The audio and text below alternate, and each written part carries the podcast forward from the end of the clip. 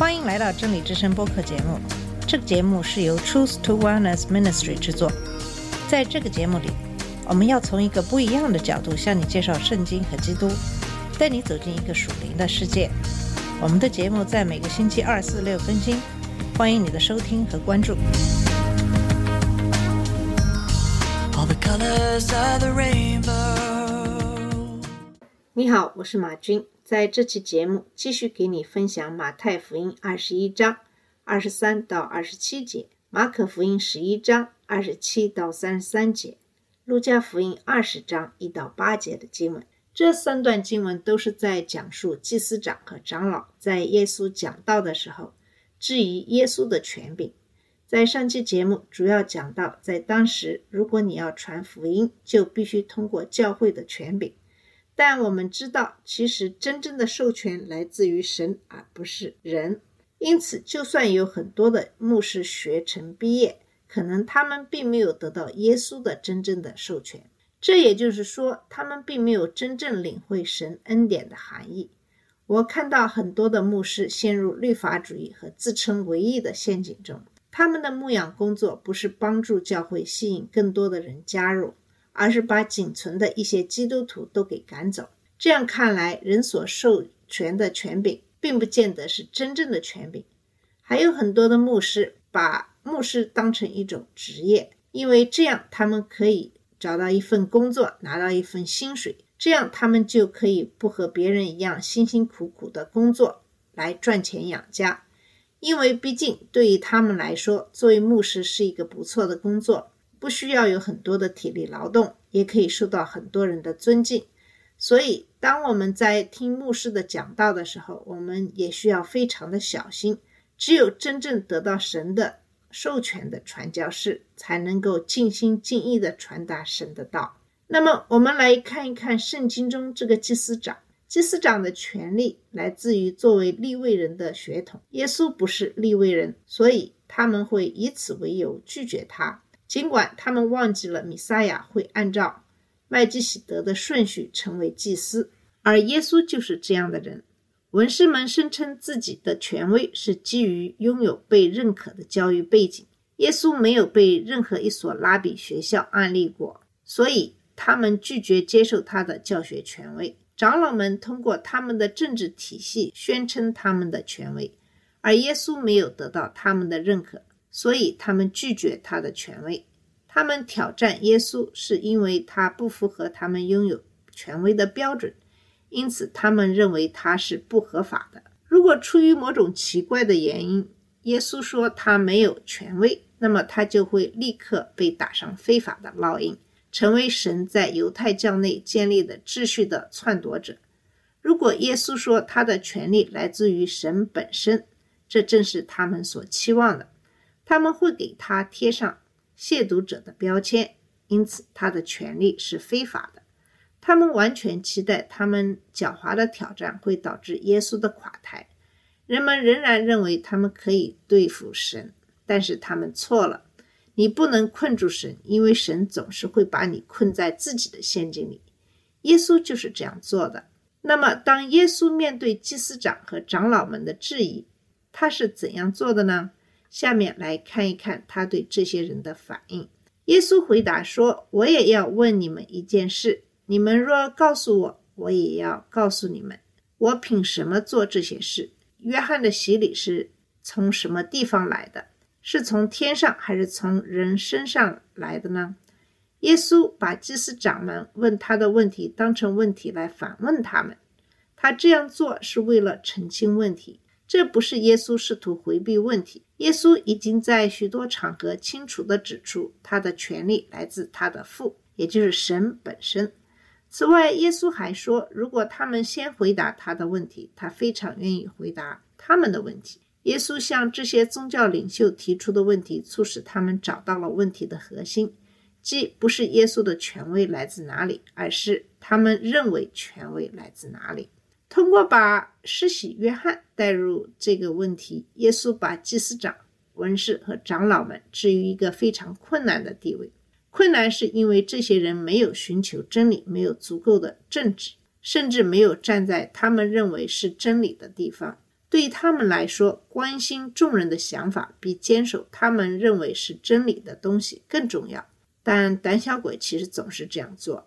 约翰是四百年来第一位出现的先知，也是旧约时代的最后一位先知。他在群众中很受欢迎，但他被这些宗教领袖所憎恨，因为他的权威不是来自于他们。他斥责了他们。约翰是来为米撒亚准备道路的。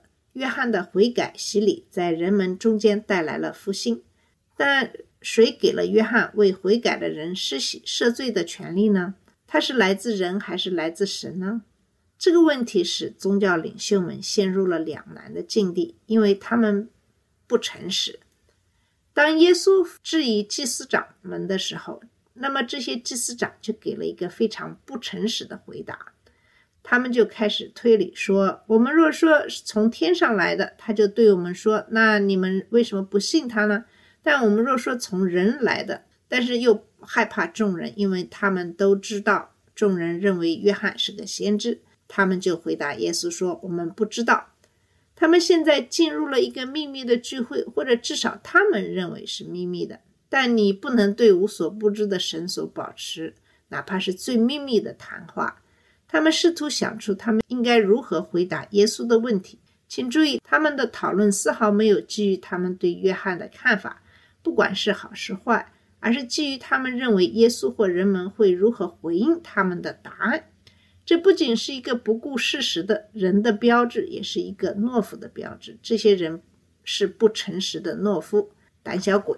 如果他们说出约翰的洗礼是从天上来的真相，那么耶稣将正确的、公正的责备他们，因为他们没有跟随他。如果他们说出他们一直告诉对方的，是来自人的，那么众人就会对他们不满，因为他们相信约翰是来自神的先知。路加福音二十章六节甚至还说，他们担心众人会用石头打死他们，正是出于对耶稣和众人的恐惧，他们试图声称自己无知。这是一个完全不诚实的回答。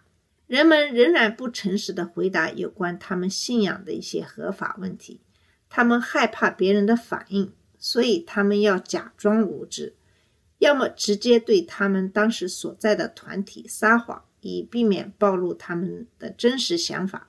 无神论者只是一些骄傲的傻瓜，这是在诗篇十四章中所说的。他们声称他们没有知识，他们是瞎子，并不意味着其他人看不到。不可知论者在宣称他们不知道时更加谦虚。尽管那些宣称你也不知道的人也是骄傲的傻瓜，我相信有些人在声明他们不知道的时候是诚实的，因为他们在调查中还没有得出结论。其他的人不知道是因为他们不感兴趣，这是一个非常危险的立场。还有一些人说他们不知道是因为他们想避免透露他们的想法。对于他们来说，避免冲突比真相更重要。这就是懦夫的出路。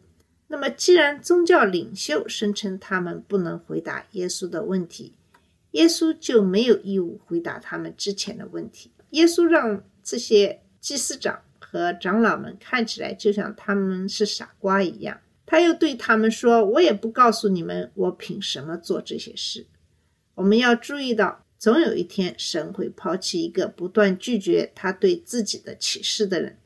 神的宽容和忍耐是我们无法理解的，但最终警告会停止，悔改的呼声也不会再发出。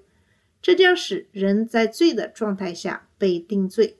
在诺亚的时代，神说：“我的灵必不与人征战，直到永远。”对于以色列反叛的支派之一以法莲，神最后说：“以法莲与偶像相连，让他独自一人吧。”而神最终转而对付藐视的犹大国，与他们作战。千万不要妄想神的恩典和怜悯。这些宗教领袖拒绝了神在耶稣基督里发出的光。耶稣现在把他们留在黑暗中，剩下的就是谴责。这也是耶稣在接下来的比喻中所做的。这个第一个比喻就是关于谁遵循神的旨意。的比喻，好了，我们今天的节目就到这里，在下一期节目里就会给你介绍我们刚才所说的谁更遵循神的旨意这个比。谢谢你的收听，我们下次节目再见。这里是真理之声播客节目，真理之声是 Truth to Wellness Ministry 旗下的一个节目，由 Truth to Wellness Ministry 制作和播出。如果你有什么想跟我们分享，请给我们发电子邮件，我们的邮箱地址是 truth to wellness at gmail dot com。你也可以直接去我们的网站 www.truthtowellness.com 浏览更多的信息。下次节目再见。All colors of the rain.